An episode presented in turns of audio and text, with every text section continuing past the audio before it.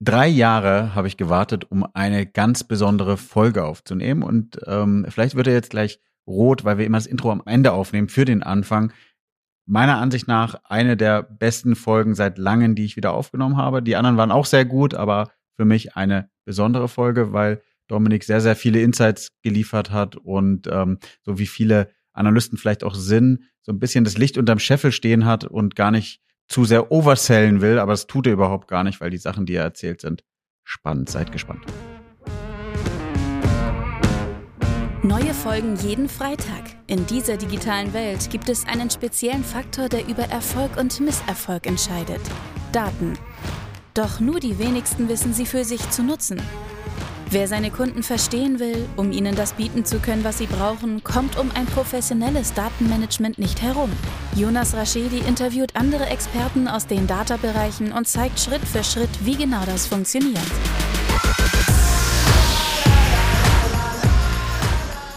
Herzlich willkommen zu My Data's Better Than Yours, der Data Podcast. Schön, dass ihr eingeschaltet habt. Eine spannende und Spezialfolge heute, weil wir sitzen in einem wunderschönen Showroom. Seid also gespannt und wenn ihr die Folge hören solltet und noch die Chance habt, wechselt gerne auf YouTube und schaut euch ähm, einmal die Kulisse an, beziehungsweise ähm, ihr könnt auch gerne mit Video weiterschauen und nicht nur kurz reingucken. Ja, Dominik, stell dich doch einmal kurz vor, wo wir hier sind, was du machst und dann können wir ins Thema einsteigen, beziehungsweise in die Folge. Ja, gerne. Ähm, bevor ich was zu mir sage, ich wollte einmal Danke sagen, äh, dass ich da sein darf, aber auch Danke was du hier aufgebaut hast. Ich erinnere mich dran, wir haben vor drei Jahren mal im Juli 2020, ich habe das vorher noch nachgeschaut, einmal telefoniert und du hattest gesagt, ich mache hier so einen Podcast. Da war noch keine einzige Folge da. Und es ist schon beeindruckend zu sehen, was daraus geworden ist, so in Summe. Und es ist schön, dass, glaube ich, die Data Community in, im deutschsprachigen Raum so eine Plattform hat. Und dies finde ich dringend notwendig und ich bin gespannt zu sehen, was noch alles so draus werden kann. Deswegen freue ich mich, heute was dazu beitragen zu können. Soweit erstmal danke. Ja, jetzt äh, hast du vorhin gesagt, du wirst nervös. Nach dem Kompliment bin ich jetzt nervös geworden. Vielen, vielen Dank. Gut, äh, ich bin Dominik. Ähm, ich bin an sich Mathematiker. Ähm, ich bin jetzt seit ziemlich genau sechs Jahren bei Marco Polo, äh, ein bisschen länger als das und habe immer irgendwas mit Daten gemacht in den letzten zehn Jahren. Und ähm, hier bei Marco Polo verantworte ich die Teams Data und Technology. Heute soll es hauptsächlich um das Thema Data gehen. Und wir sind im Data-Bereich so aufgestellt, dass wir ein Data Engineering Team haben, glaube, ist klar, was sie machen, was der Name sagt. Ja. Ähm, wir haben ein Data Science Analytics Team, wir haben ein Data Activation Team und wir haben ein Team, das sich mit dem ganzen Thema Architektur und Data Governance beschäftigt. Spannend. Und unsere Mission äh, bei Marco Polo ist, dass wir letztendlich Marco Polo in ein skalierbares Unternehmen transformieren. Ja. A Scalable Organization und das ist immer dreiteilig. Das heißt, es geht immer um das Thema Prozess. Wir ja. wollen schlanke, wir wollen automatisierte Prozesse haben. Es geht immer um das Thema Technologie. Das heißt, wir wollen resiliente, wir wollen skalierbare, wir wollen hochperformante Technologie, eine Reporting-Plattform oder ein Data Lakehouse zum Beispiel. Und wir wollen das Thema Mindset eben verändern. Ähm, so, da geht es um das Thema Customer Centricity, da geht es um Data Informed Decision Making, da geht es um, dass wir mehr achieving werden wollen, ja, dass wir stärker messen wollen, was tun wir eigentlich und erreichen wir diese Ziele dann auch und ähm, dass wir eine stärkere Kultur des Test and Learn entwickeln und daran arbeiten wir jeden Tag. Ja, ich finde es faszinierend. Du hattest ja sozusagen Prozesse, ähm, Technologie und Culture am Ende so ein bisschen. Und wir nennen es ja bei, bei, bei Funke oder bei der Data Institute, ähm, was wir jetzt aufbauen, Organisa Organisation, Architektur und Kultur, was ja auch wieder Organisation, ähm, so Prozesse widerspiegelt. Und das sind ja wirklich, also zeigt man wieder, dass es wirklich diese drei Pfeiler ist, an denen man arbeiten muss. Ähm, und in dem man sich natürlich jetzt sehr, sehr tief reingraben kann. Äh, vielleicht schaffen wir es in der Podcast-Folge, weil das natürlich nicht nur Buzzwords sind, sondern man die meistens recht schnell mit irgendwas füllen muss, um zu gewährleisten, dass man es hinbekommt. Das heißt, ähm, habe ich richtig, vier Teams im Data-Bereich alleine? Ja.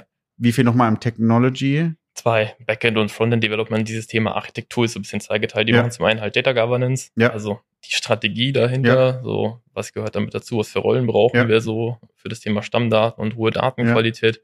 Ähm, und zum anderen machen die auch das ganze Thema Architektur, Lösungsarchitektur, so Cloud-Strategie, sowas liegt cool. Alles. Jetzt hast du vor sechs Jahren angefangen. Ähm, oder bisschen mehr als sechs Jahren. Wo wart ihr denn da? Wie, da gab es ja noch nicht diese Teams. Weil ich glaube, das ist immer mhm. total spannend, die Leute nee. mitzunehmen, weil viele hören zu und geben mir Feedback als Hörer und Hörerin, ey, ähm, jetzt erzählt er wieder darüber, wo wir gerade stehen, aber wir sind gerade noch genau da vor zehn Jahren. Wie kommen wir dahin?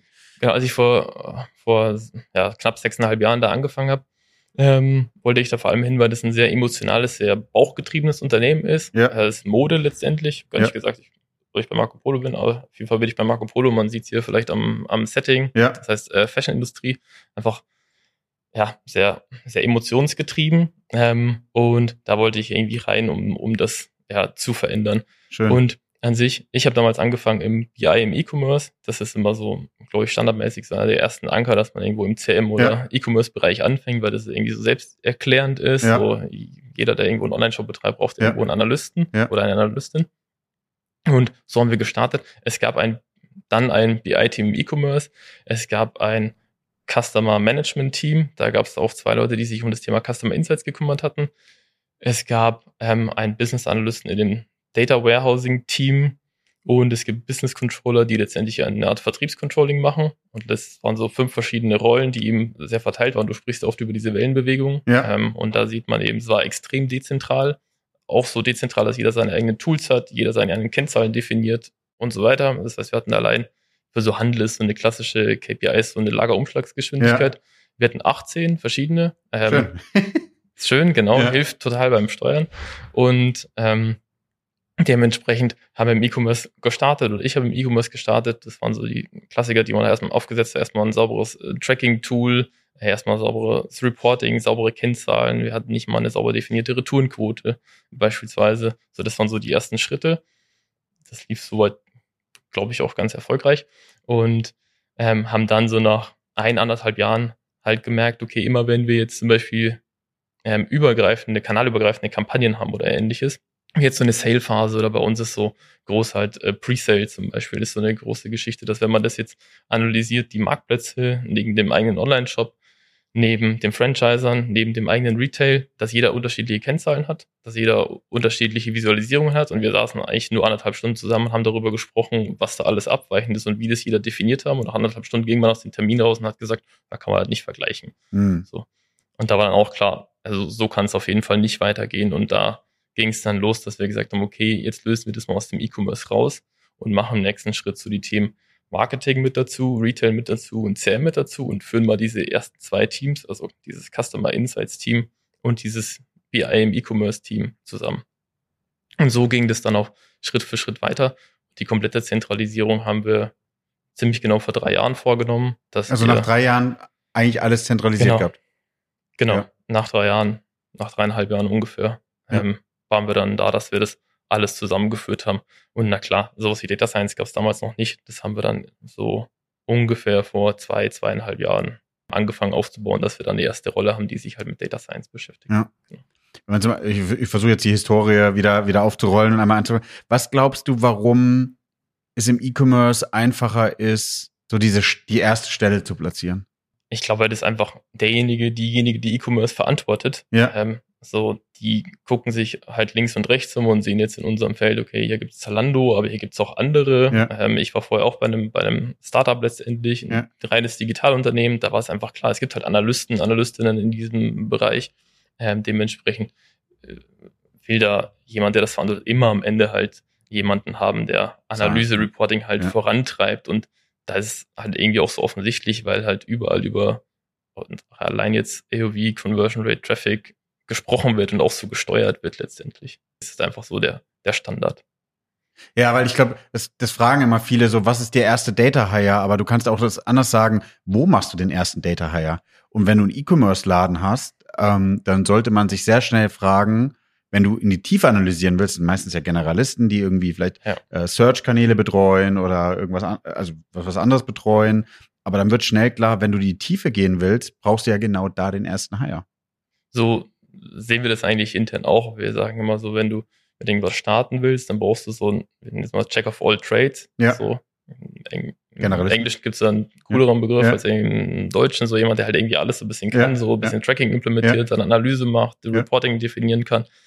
Und wenn man den Mehrwert halt gezeigt hat an der Stelle, so im E-Commerce eben, dann hat man halt auch einen Hebel, dass man später sagt, okay, jetzt wollen wir uns Richtung Themen verbreitern, die halt jetzt nicht E-Commerce und CM sind, wo das immer so der Standard ist, sondern eher Richtung dem, wo vielleicht im ersten Schritt auch eine ablehnende Haltung da ist, wie jetzt Produkt oder Marketing oder so. Ja.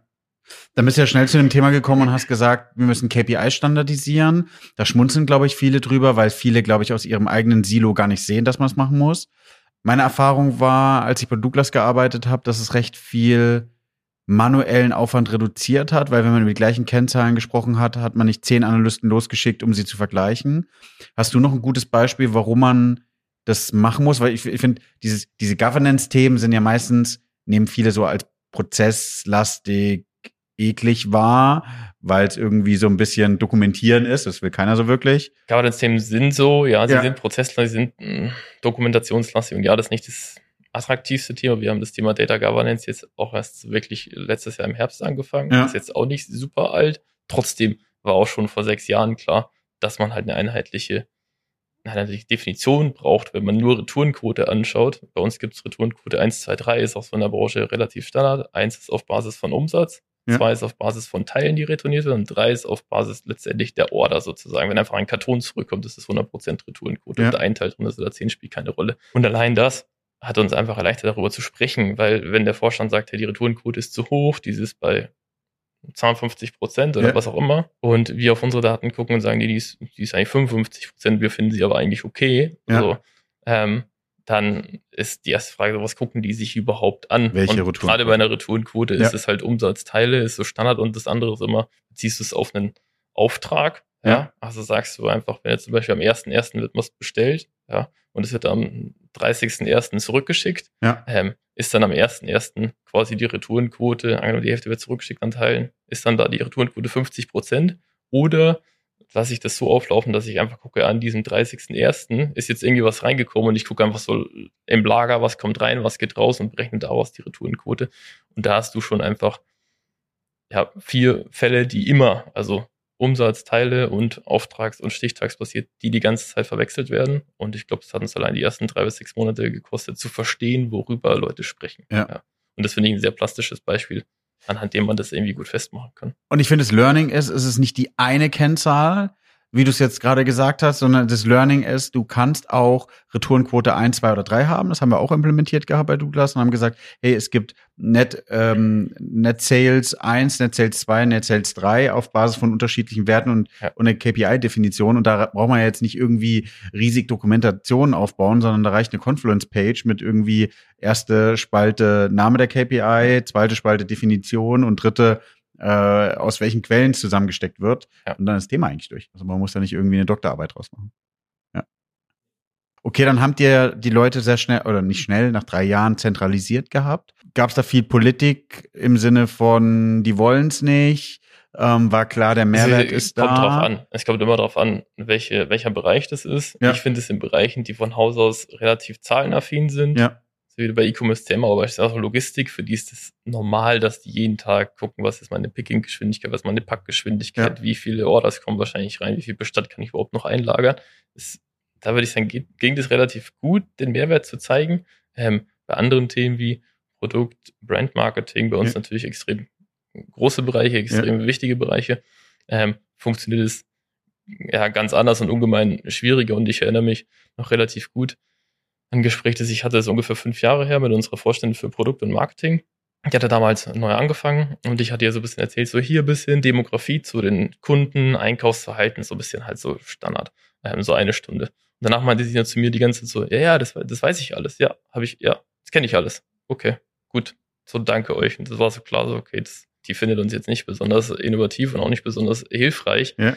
Und da haben wir für uns so gemerkt, okay, wir müssen nicht uns in der Analyse, aber an sich in der Kommunikation drauf, drauf fokussieren.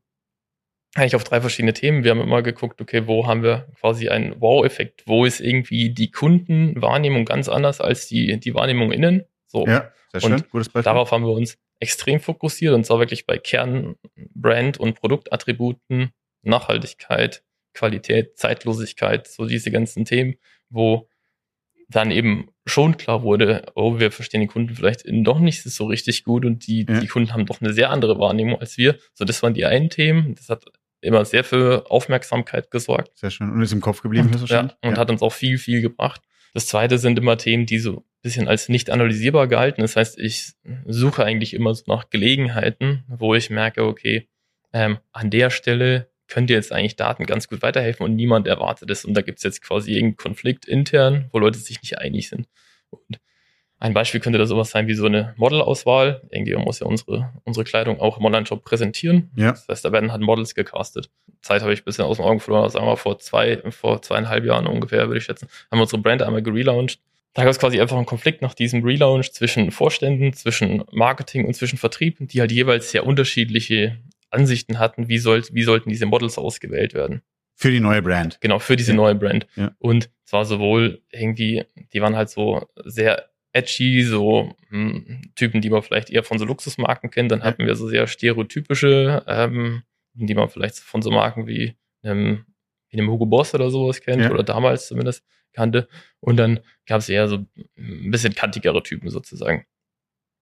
Und ähm, dieser Konflikt ging eigentlich relativ lange, der ging schon irgendwie drei, drei Monate. Dann habe ich irgendwie gemerkt, okay, da liegt vielleicht Potenzial für uns drin, sowas auch mal mit Daten zu unterstützen, weil das halt auch so ein Baueffekt ist. Ja.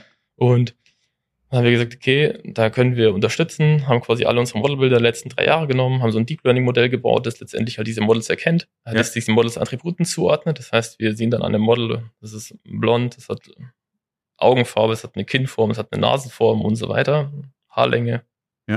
Und so weiter und so fort. Das war das erste Modell. Dann hatten wir erstmal jedes Model quasi mit Attributen und hatten im nächsten Schritt dann mit dem zweiten Modell halt geguckt, okay, welches dieser Attribute und welche Attributskombination hat jetzt positiven oder negativen Einfluss auf den Abverkauf. Ja, und gerade weil wir relativ viele Daten natürlich haben an der Stelle, über eine Million Transaktionen ungefähr, kannst du natürlich auch damit relativ viel anfangen. Und dann konnten wir halt am Ende sagen, hier schau mal, ein Drei-Tage-Bart hat quasi den Einfluss und eine, keine Ahnung, ein blonder Pony oder sowas Ja. hat den Einfluss und eine Kombination von beiden funktioniert so und so.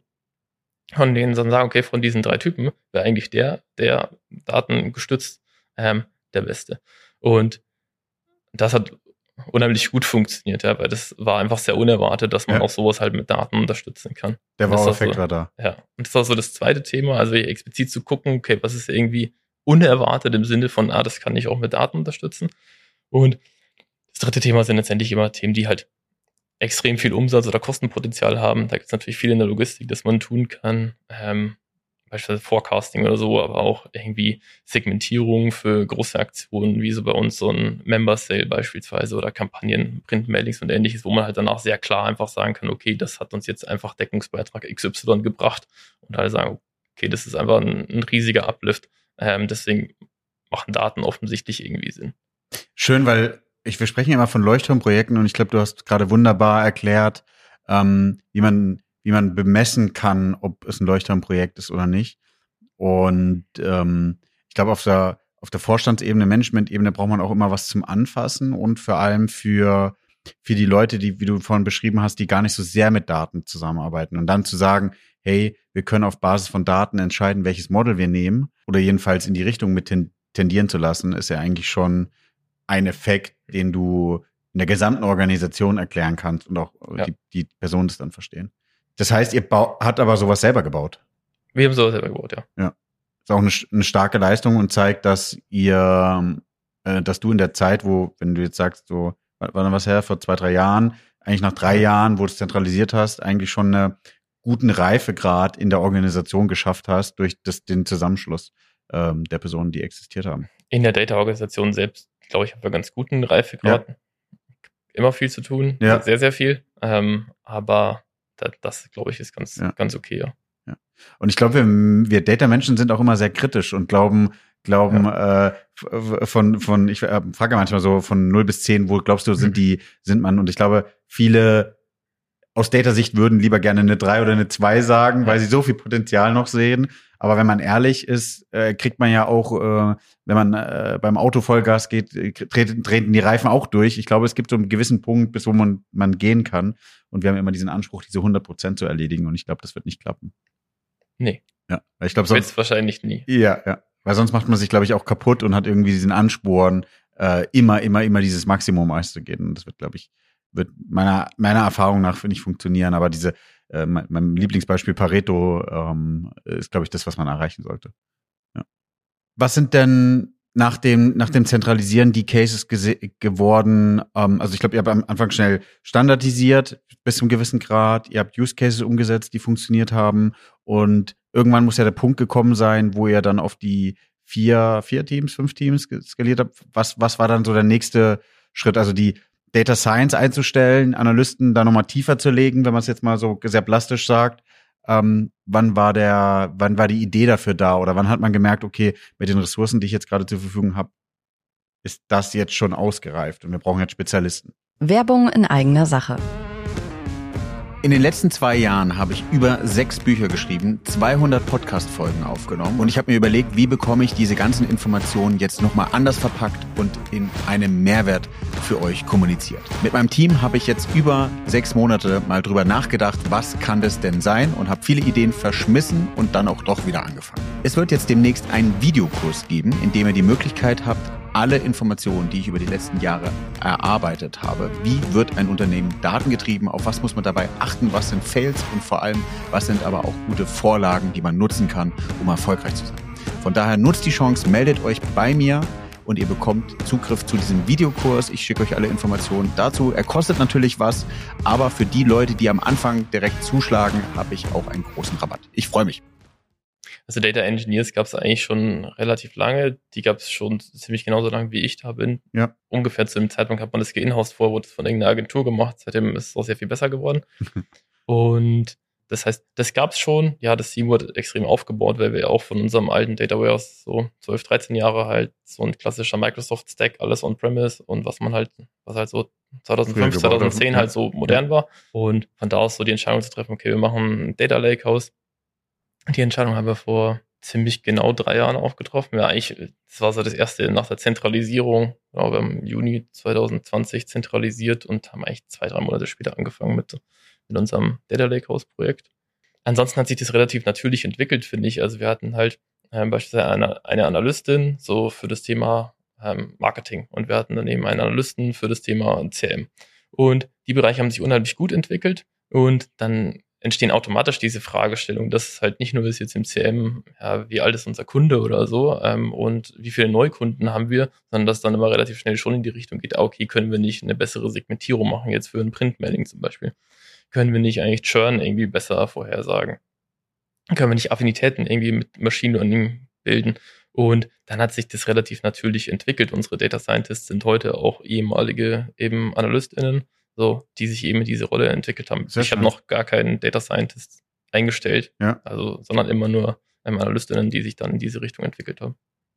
Weil du sie aus Führungsperspektive dahin entwickelt hast oder sie haben selber den Ansporn gehabt, sich dahin zu entwickeln? Ich glaube einfach beides, ja. Also zum einen muss man, glaube ich, den Anspruch und die Lust darauf schon haben ja. und auch irgendwie die ja, bestimmte Fähigkeiten mitbringen.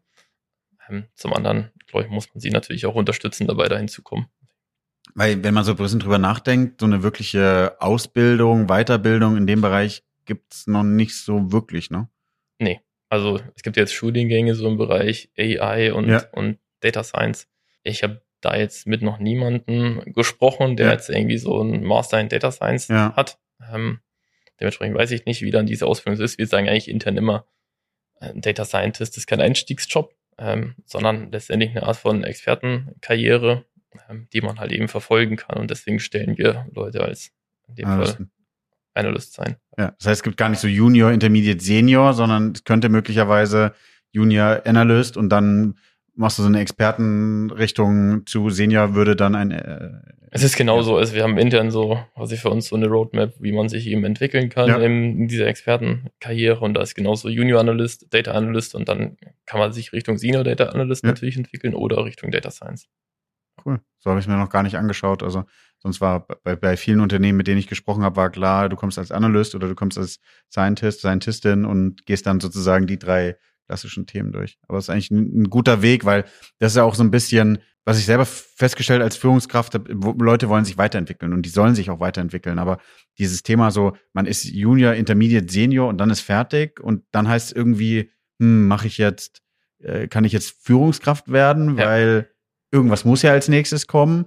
Aber statt zu verstehen, dass du ja auch eigentlich tiefer in eine Materie einsteigen kannst und vom Analysten auf Data Science zu gehen, ja, Äh, ich wollte ja. jetzt gerade ein Pokémon-Beispiel bringen, aber ich lasse es. Also auch da gibt es ja Weiterentwicklungen in den ja. unterschiedlichen Perspektiven.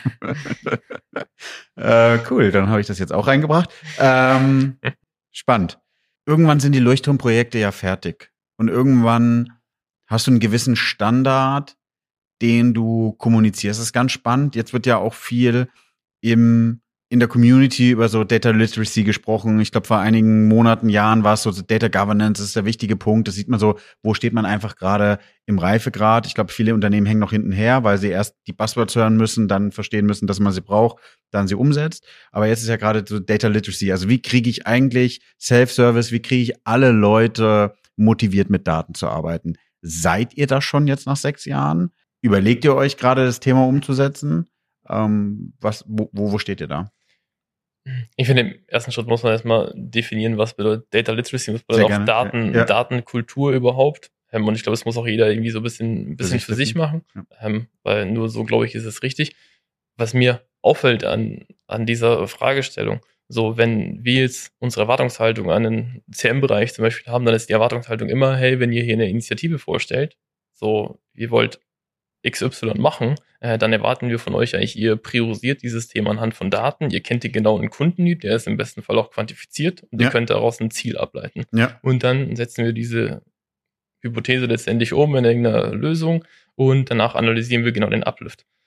Und dieses Verhalten, das machen die meisten Data-Teams, und wir haben das auch lange nicht gemacht, gar nicht bei sich selbst bei dem Thema Kultur. Und das ist was, was mir, was mir schon auffällt. Das heißt, wenn jetzt ein bestimmtes Unternehmen wie wir halt eine Kulturinitiative haben, wir wollen mehr Customer-Centric werden, wir wollen mehr Data-Informed Decision-Making betreiben und ähnliches, dann messen wir davor eigentlich gar nicht so, was ist eigentlich der Status Quo und wo wollen wir eigentlich hin, sondern wir sagen mhm. einfach nur, diese Kultur muss halt etabliert werden, aber sie wird letztendlich auch nicht quantifiziert. Und deswegen haben wir gesagt, im ersten Schritt müssen wir quantifizieren, wo stehen wir eigentlich und was bedeutet eigentlich Kultur für uns. Und deswegen haben wir gesagt, so, wir machen interne Umfrage, die nennen wir Data Literacy und Analytics Maturity Assessment. Äh, die fragt letztendlich Kulturfragestellungen ab, fragt aber auch so Prozessthemen ab, äh, wie, wie ist dein Zugriff auf Daten? Ähm, da gibt es insgesamt sechs verschiedene äh, Felder, um bei dem Thema Kultur zu bleiben. Da werden dann so Fragen gestellt, wie ist es für dich normal, quasi vorher ein Ziel zu definieren, bevor du eine Maßnahme irgendwie definierst? Ähm, sowas. Unterstützt deine Führungskraft irgendwie dateninformiertes Arbeiten zum Beispiel, aber auch sowas wie, kennst du überhaupt das, den Data-Bereich bei Marco Polo? Und ähm, das ist für uns mal der erste Schritt, dass wir sagen, okay, jetzt haben wir mal was anhand dem wir messen. Und da haben wir quasi einfach jetzt sechs verschiedene Scores definiert, so Kultur, Daten, Prozesse und so weiter und so fort. Liegen so zwischen 0 und 20 und jetzt wissen wir halt, bei Kultur liegen wir jetzt zum Beispiel bei 12. Und ähm, jetzt wissen wir, okay, das ist unser Status Quo und jetzt können wir überhaupt mal ähm, uns überlegen, okay, was für Initiativen machen wir denn eigentlich genau, um genau diese Fragestellung eben zu beeinflussen und dann eben später auch zu messen, okay, sehen wir jetzt bei Kultur auch nächstes Jahr, diese Befragung findet jährlich statt, ähm, dann bei 14 oder bei 15 oder war eigentlich all das, was wir gemacht haben, eigentlich nicht besonders zielgerichtet. Und dementsprechend, das ist für uns der, der erste Schritt und der, der wichtigste Schritt. Und diese Umfrage ist lange, da steckt unheimlich äh, viel drin ähm, glaube ich, 50 bis 70 verschiedene ähm, Datenpunkte, die wir da fast haben, haben so grob 20 Prozent der Belegschaft im, im Headquarter bei uns teilgenommen. Und damit arbeiten wir jetzt eben letztendlich. Und darauf basierend ähm, kann man dann eben seine Maßnahmen definieren, ob das Maßnahmen dann ein Training, ein festes Programm ist oder ähm, doch ein Leuchtturmprojekt oder einfach nur ein Blog-Eintrag intern oder ein Interviewformat oder was auch immer spielt erstmal keine Rolle. So, da kann jeder seine Hypothese reinbringen. Vielleicht haben wir schon bestimmte Erfahrungen gemacht und wissen, was nicht funktioniert. Und dann vertesten wir die halt so wie jeder andere Fachbereich sowas eben auch vertesten würde. Weißt du, was ich daran ähm, jetzt, wo mir so ein äh, der Wow-Effekt für mich entsteht?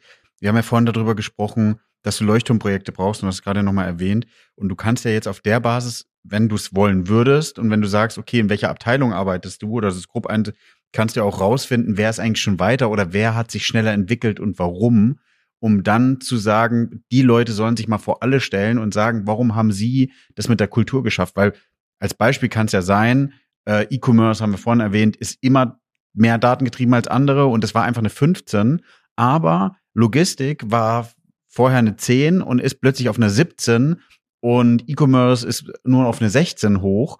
Ähm, wie konnten die sich so schnell entwickeln? Und, und genau so ist es. Wir Ja, erfassen sehr genau nice. diese Frage so, in Ja. welchem Bereich arbeitest du? Diese Umfrage ist anonymisiert, trotzdem geben die Mitarbeitenden das natürlich ein. Ja. Und dann können wir genau solche Fragestellungen eben Ja. klären. Fragebogen selber entwickelt? Immer. Immer, ja. ja. Ich merke schon, wenn äh, Bild- oder Beifrage muss ich die nicht stellen, weil viele Sachen würdet ihr selber bauen. Also die, wo es sinnvoll ist, also wo man äh, mit gerade Agentur, keine Agentur, lieber intern. Ja, wir haben schon so einen äh, starken Hang zum, zum Bild, Ja. aber manchmal ist er auch ungesund. Ja. Ja, ja. Ich, Ja, manchmal übersteuern wir da ein Ja, bisschen. ja. In, in Summe, ja, finde ich das, finde ich das gut. Ähm, aber wir übersteuern da manchmal ein bisschen. Habt ihr beim Vorstand auch die Ergebnisse vorgestellt? Waren die, gab es da einen Wow-Effekt oder haben die geglaubt, dass sie da steht? Kulturell? Haben wir noch nicht. Ähm, oder haben wir nicht im Gesamtvorstand? Ja. Bei meinem Vorgesetzten schon. Äh, Ja. Der verantwortet die Bereiche ähm, Data, Digital, IT und Logistik. Ähm, bei dem schon. Beim Rest, ehrlich gesagt, noch nicht. Das sollten wir vielleicht mal noch tun. Ja, um so ein bisschen zu sagen, wo ist der Ankerpunkt und wo man eigentlich hin, und dass, dass das Verständnis wird, das mit Daten. Weil ich finde, dass sowas ist immer top-down. Die Kultur passiert top-down. Du musst nach Daten fragen, du musst die Entscheidungen provozieren. Und das ist, äh, habe, glaube ich, schon mal äh, große, äh, ein großes Lob ausgesprochen für Vanessa, die vorher bei uns bei, bei Douglas das ganze Digitale ähm, verantwortet hatte.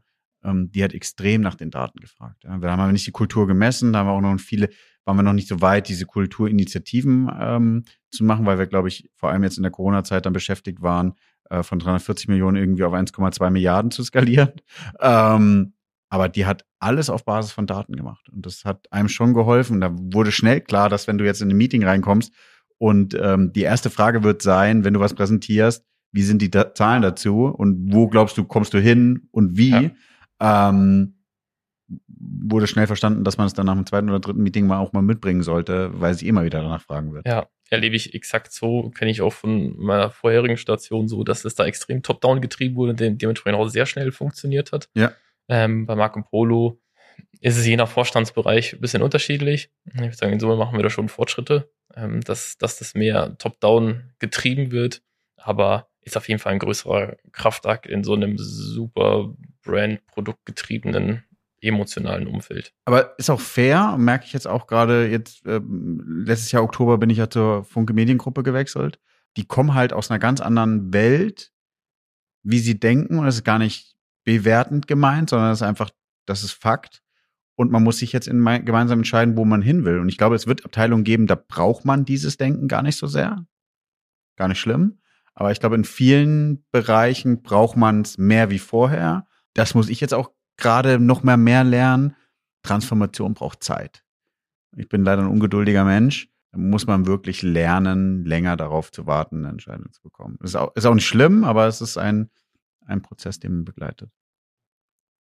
Wenn wir jetzt noch mal ein bisschen ähm, zurückgehen, du hast von den total spannenden Case erzählt mit, ähm, wie kann man auf Basis der Modelbilder rausfinden und weiteren Attributen wie Abverkauf und Co., ähm, welche man in der Zukunft nimmt. Lass, lass uns da nochmal teilhaben und erzähl uns nochmal ein paar weitere Use Cases, über die du sprechen darfst. Ähm, was habt ihr mit dem Team dann umgesetzt?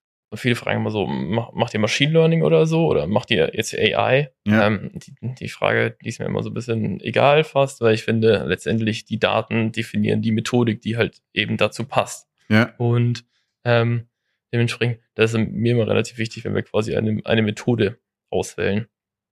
Mal gucken, so welche Methoden wir angewendet haben für verschiedene Use Cases. Wir machen natürlich ähm, relativ viel so im Bereich CM, ja, so Trump Prediction äh, Themen beispielsweise, aber auch so ähm, Segmentierung für Printmailings, weil Printmailings sind teuer. Ähm, so, äh, das kostet einfach 1,50 Cent. Und wenn man das mal ein paar hunderttausend ja. Leute schickt, dann ist da einfach gleich mal ein riesiger Kostenfaktor. Ja. Deswegen geht es einfach extrem um, um ja, die richtige Auswahl von den Kunden, deren Uplift sich eben erhöht, wenn ich ihnen dieses Mailing äh, schicke. Dann haben wir ähm, Dinge gemacht zum Bereich Forecasting in der Logistik. So, da geht es natürlich um Personalplanung letztendlich. Wir haben Forecasting gemacht im Bereich Service, ähm, also von E-Mails und von Calls von Leuten, die irgendeine Rückmeldung geben wollen zur Marke oder zu, zu dem Produkt. Äh, da geht es auch um Personalplanung beispielsweise. Und ähm, so, solche Sachen so in die Richtung auch Modelle, so im E-Commerce rund um Sortierung oder, oder ähnliches. Nimm uns mal gerne zu einem Thema mit, von, von wo kommt die Idee eigentlich? So, wer hatte, wo bei wem ging die Lampe auf mit, was müssen wir da machen und was war dein Prozess, um ein Ergebnis zu haben? Ja, ist auch eigentlich so, so eine klassische Entwicklung von Analytics hin zu, zu Data Science letztendlich so. Analytisch hat man sich ja irgendwann mal die Frage gestellt, wie funktionieren eigentlich diese Printmailings, die Marco Polo eigentlich seit Jahren, wenn nicht Jahrzehnten eigentlich durchführt ja. und hat das dann mal analysiert und hat eigentlich gemerkt, eigentlich sind die, sind die nicht mal profitabel. So, weil wir offensichtlich nicht die richtigen Kunden anschreiben, weil diese Segmentierung, die war halt einfach so, gib mir ähm, die Top-Kunden und vielleicht noch zwei andere Attribute, ja, in einem bestimmten Alter vielleicht. Und das, das war es letztendlich. So hat man das früher mal rausgeschickt. Ich gesagt, okay, gut, jetzt haben wir das analysiert und merken, so, das funktioniert ja gar nicht. Jetzt kann man erstmal die Entscheidung drauf, sollten wir das überhaupt noch machen sollten wir es einfach abschaffen? Ähm, oder versuchen wir im ersten Schritt mal noch, kriegen wir vielleicht eine bessere Segmentierung hin, die dafür sorgt, dass dieses Ding profitabel ist.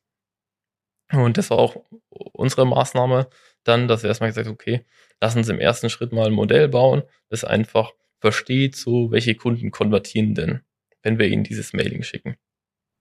Und das ist eigentlich noch relativ okay. So, wir sammeln alle Daten zusammen. So, das ist eigentlich alles schon da. Ja, und ein Database ist alles ganz relativ gut strukturiert. Das heißt, man hat Transaktionen, man hat von mir aus auch E-Mail-Klickzahlen und so weiter und so fort äh, zu Kunden. Und ähm, darauf basierend haben wir erstmal ein Modell gebaut, das quasi einfach diese Conversion Rate forecastet und einfach sagt, okay, dieser Kunde konvertiert wahrscheinlich und dieser Kunde konvertiert nicht. In dem Fall war deswegen ein Klassifikationsmodell, glaube ich, war XG Boost, soweit ich das äh, richtige in Erinnerung habe. Und das ist der erste Schritt. Ja, aber eigentlich ist es gar nicht das, was man will. So, jetzt haben wir von mir aus die Conversion Rate von 4 auf 5 Prozent gesteigert. Aber das heißt ja nicht, dass der Deckungsbeitrag deswegen unbedingt besser wird, weil vielleicht schreiben wir Leute an, die ohnehin konvertieren würden ähm, und die ja. wir besser nicht angeschrieben hätten. Ja.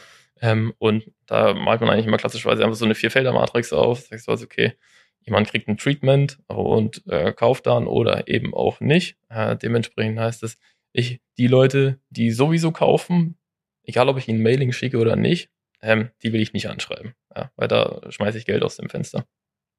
Die zweite Gruppe ist die, so, die, die ich anschreibe und sie kaufen in beiden Fällen einfach nicht, egal ob ich die ein Mailing bekomme oder nicht, die will ich auch nicht anschreiben, schmeiße ich auch Geld aus dem. Fenster. Dementsprechend, ich will genau die anschreiben, die anfangen zu kaufen, wenn ich ihnen ein Mailing schicke. Es gibt theoretisch auch noch den vierten Fall, äh, Leute, die aufhören zu kaufen, die gekauft hätten ohne Mailing und dann quasi nicht mehr kaufen mit Mailing. Die gibt es in unserem Geschäftsmodell eigentlich nicht. Gibt es in anderen Geschäftsmodellen, in so Abo-Geschäftsmodellen, wo halt jemand eigentlich seine du Arbeit weiterlaufen lassen und ja, dann ja. so hier Sonderangeboten, dann merken die, ja, ich wollte eigentlich kündigen und dann kündigen ja. die. Das haben wir jetzt in unserem Handelsmodell letztendlich nicht. Deswegen geht es genau um diese Leute. Und in dem Fall haben wir quasi dann aus diesem ersten Modell ein Uplift-Model gebaut. Man bildet dann einfach, in unserem Fall jetzt Kontrollgruppen, das sind so Scores letztendlich, die direkt proportional zur Conversion Rate sind. Ähm, und diese Scores unterteilen wir so in die Ziele, spielt eigentlich keine Rolle, kann man machen, wie man will. Und bilden pro Ziel eine Testgruppe. Das heißt, wir wissen danach auch, okay, ähm, hat es wirklich funktioniert? Hat es funktioniert oder hat nicht funktioniert? Und, dann, ja. und mit genau mit dieser Testgruppe bauen wir quasi ein zweites Modell und sagen quasi, okay, was wäre denn, wenn wir allen kein Mailing schicken würden? Und das andere ist, was wäre, wenn wir allen ein Mailing schicken würden? Und aus dieser Differenz können wir sozusagen forecasten, ähm, das sind die Kunden, die kaufen nur dann, wenn wir ein Mailing schicken. Und deshalb diese, also hat das zuerst überhaupt profitabel gemacht, ähm, denn es war ja vor, das war sehr vorher offensichtlich nicht. Und war dann eben profitabel, das ist einfach ein Riesenunterschied und dementsprechend halt eine erfolgreiche Marketingkampagne. Glaubst du, dass man dafür, also erstens wunderbar und sehr, sehr cool und einige werden denken, vermeintlich einfacher Case, aber ich glaube, dass es gar nicht so ein einfacher Case ist. Viele müssen erstmal dahin kommen, Daten, wie du sagst, strukturiert haben, das Buy-in bekommen. Du musst erstmal politisch überhaupt erlaubt bekommen, zu hinterfragen, sind die Mailings noch profitabel? Äh, sonst wird sozusagen mit die Hand drüber gehalten und dann macht man es mal. Kriegt man da als Data-Abteilung auch genug Credits dafür, dass man das macht? Sagen, Credit ist einfach nur, dass sich die Haltung zu dem Team eben Stück für Stück verändert. Immer wenn man sowas präsentiert, egal ja. ob das die Themen von vorher sind oder jetzt dieses, ja. dass äh, man so die Leute bei Marco Polo anfangen, darüber nachzudenken, ah, okay, das ist ja eigentlich ganz cool und vielleicht kann mir das ja bei meinen Themen auch helfen ich glaube, wir sind so als Data Unit mittlerweile schon relativ angesehen intern. Also Leute arbeiten echt gerne mit uns, mittlerweile eben auch so sehr emotionale Abteilungen wie unser, unser Design ja, oder ähnliche. Ähm, und dementsprechend, das ist, glaube ich, halt der Credit, den man bekommt. Sehr schön. Weil ich glaube, das ist, das habe ich auch nochmal festgestellt, in, in Meetings bei ganz vielen Themen sind ja die Data-Leute diejenigen, die Potenziale oder Probleme aufdecken und dann so ein bisschen die Buhmänner sind, die andere so vermeintlich in die Falle locken und sagen, hey, ich glaube, du musst da was tun. Und ähm, dann habe ich gelernt zu sagen, okay, man hilft diesen Personen ähm, mit den Daten im Hintergrund. Dadurch verlierst du natürlich Credits und kriegst keine mehr, die du aber ja brauchst, um deine Infrastruktur auszubauen, deine Organisation auszubauen, um dann ja noch vermeintlich bessere, kompliziertere Cases zu machen, um weiterzuhelfen. Ja. Wenn wir jetzt in die Zukunft schauen und uns überlegen, was glaubst du, weil äh, Chapeau für die letzten sechs Jahre, die du aufgebaut hast, das ist, oder das Team, es war wunderbar, äh, es sind, glaube ich, coole Erkenntnisse mit dabei, war schön, dir zuzuhören. Was glaubst du, wo sechs Jahre weiter vorauszuschauen, ist, glaube ich, gerade schwer mit AI und KI-Themen, jetzt Buzzwords, aber das verändert, glaube ich, schon viele Sachen. Also die Art und Weise, wie du sagst, so die Werkzeuge, die man vielleicht anwenden kann, äh, die Methoden, die dahinter stehen. Ähm, lass uns doch zwei Jahre oder sowas in die Zukunft schauen. Was glaubst du, wo, was sind so Themen, mit denen ihr euch in zwei Jahren beschäftigt? Oder was glaubst du, ist bei dir auf der Roadmap? Bei mir auf der Roadmap ist auf jeden Fall das Thema CDP. Ja, ähm, sehr gut. Jetzt heute gar nicht darüber gesprochen. Ja. genau. Ja, das ist auf jeden Fall ein großes Thema ja. ähm, für uns, denn unser Data Lakehouse Projekt neigt sich so, so dem Ende. Ja. Ähm, dementsprechend haben wir eigentlich eine relativ skalierbare Datengrundlage, auf der wir das irgendwie auch sauber aufsetzen können. Also, das ist so das, das Thema, dass wir irgendwie da sind und gleichzeitig Data Science-seitig sind wir so gut aufgestellt, dass wir sagen, okay, wir haben jetzt auch irgendwie schlauere Segmente und ähnliches, die wir dann da drin auch irgendwie gut benutzen können, um das Ganze, um Kundendaten sauber zu aktivieren. Deswegen CDP ist auf jeden Fall ein Thema, das uns, glaube ich, in zwei Jahren hoffentlich extrem weiterhelfen wird. Ja. Ähm, dass wir uns damit beschäftigen. So. Und alles andere ist vor allem halt so Machine Learning in, in Production, also Produkte zu bauen. Ähm, die nur noch fertig laufen die dann auch fertig laufen, die vielleicht auch selber sich optimieren und ähnliches. Das ist schon sehr spannend, ist auch einfach extrem herausfordernd. Also das ja. ist ja, sind keine einfachen Themen. Wir haben jetzt fast alles zusammen, um quasi Maschinen auch hochskalieren zu können. Denn wir haben jetzt so, schätzen so 20, 25 Projekte gemacht und manche davon laufen auch stetig, ne, dass die, dass die jede Woche quasi dieses Maschinenmodell halt einmal läuft und irgendwie so ein Forecasting ausspuckt oder ähnliches. Aber das andere ist halt, die lernen jetzt nicht stetig dazu, sondern wir haben dieses Modell einmal trainiert ähm, und dann musst du es halt in einem halben Jahr, einem Jahr, wenn du das Gefühl hast, hat sich was verändert, muss ich es halt nochmal trainieren. Dementsprechend so, dass die Modelle stetig einfach neu trainieren, dazu lernen und so weiter. Da sind wir noch nicht. Und das ist schon was, wo ich davon ausgehe, dass wir da uns in zwei Jahren sehr viel damit beschäftigen werden. Was glaubst du, das fragen viele, so mich auch, warum braucht ihr eine CDP? Was ist so der Anwendungsfall? Wir sagen aber, das sind eigentlich zweierlei. Wir sagen, die CDP ist so das Gehirn, das letztendlich uns dabei hilft, ähm, Customer Journey sauer zu orchestrieren. Mhm. Ja, denn im Moment sind wir halt einfach sehr kanalfokussiert. Das heißt, mhm. es gibt halt irgendwo den, den SEA-Manager und daneben gibt's äh, die SEO-Managerin und so weiter und so fort. Man auch mehrere, mehrere von, der, von diesen Rollen. Und es war einfach eine, eine, totale Kanalbrille. Das heißt, ja. da wird nicht geguckt, hat er gestern erst gekauft oder ähnliches. So diese ganze Logik, die gibt es dann nicht. Wir wissen aber gleichzeitig extrem viel über das, über das Verhalten. Ja. Genau, also das Wissen ist da. Ja. Äh, zu sagen, okay, wir wissen, wenn jemand irgendwie vor zwei Tagen erst gekauft hat, sein Order vielleicht noch nicht mal zu Hause ist, ähm, dann verändert sich sein Kaufverhalten so und so. Das heißt, wir sollten ihm erst recht was vorschlagen oder eben gar nicht. Ähm, so, solche Insights haben wir eigentlich, die halt zu aktivieren das ist so der eine Use Case. Und der zweite ist natürlich auch in einer Welt ohne Cookies einfach User überhaupt wieder sauber identifizieren ja. zu können, weil das trifft uns natürlich schon. Ja. Wenn du so versuchst, bisschen für die Branche zu sprechen, ähm, ich, ich mache das erste und dann kannst du das zweite machen. Ich glaube, dass immer noch mehr als 90 Prozent aller Firmen Kanaldenken haben. Jetzt darfst du antworten, was glaubst du, wie viele Firmen vorbereitet sind, dass die Third-Party-Cookies jetzt so Mitte 2024, wenn es nicht wieder verschoben wird, ähm, weg sind. Ich glaube, keine 20 Prozent sind darauf vorbereitet. Ja, würde ich unterschreiben.